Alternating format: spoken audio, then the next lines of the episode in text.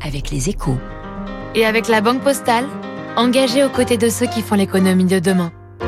Bonjour David. Bonjour Renaud. L'Agence internationale de l'énergie a mis en garde hier l'Europe. Nous risquons un jour de manquer de gaz. Oui, alors l'AIE avait déjà mis en garde il y a un mois et je vous en avais parlé. Aujourd'hui, ils disent que la menace se précise. Cette année, tout devrait bien se passer, rassurez-vous. Hein, nos cuves sont pleines, on a du gaz. Pour l'instant, en plus, il fait pas trop froid. Mais le risque, ce n'est pas qu'on manque de gaz cette année, c'est qu'on en manque pour la saison d'hiver 2023-2024. David, pourquoi l'année prochaine serait-elle beaucoup plus dure que cette année ben, La première raison évidente, c'est que la Russie nous a livré du gaz une bonne partie de, l'année 2022. Aujourd'hui, les robinets sont coupés, mais on a pu refaire le plein tout l'été quand on consomme moins de gaz. L'année prochaine, on pourra plus compter sur le gaz russe, qui représentait avant la crise, il faut s'en souvenir, 40% de la consommation européenne.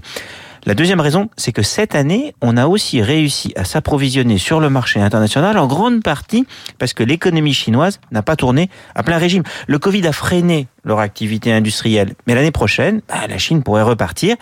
Et sur pas mal de contrats en GNN, ils seront prioritaires parce qu'ils ont signé, eux, depuis longtemps, des contrats d'approvisionnement à long terme qui sécurisent leur fourniture.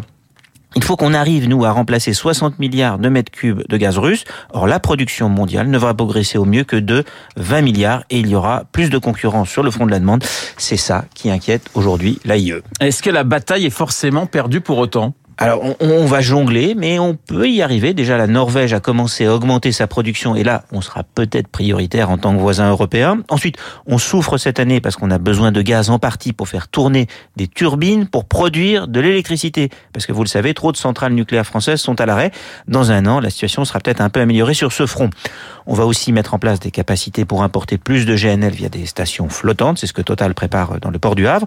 Tout ça mis bout à bout, ça peut nous permettre en partie de faire face aux problèmes. On le sait, la vraie solution ne peut pas être que conjoncturelle. Il y aura du structurel forcément à un moment ou à un autre.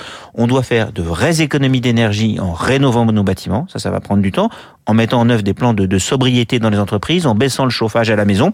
Pour l'instant, en corrigeant des variations saisonnières de température, on consomme déjà nettement moins que l'an dernier. C'est une bonne nouvelle, mais il faudra voir si sur la durée, ménages et entreprises sont prêts à se serrer en quelque sorte la ceinture sur le front énergétique. Le décryptage de David Barrault, comme tous les matins sur l'antenne de Radio Classique. Dans une minute, le journal de 8 heures, mais tout de suite la météo.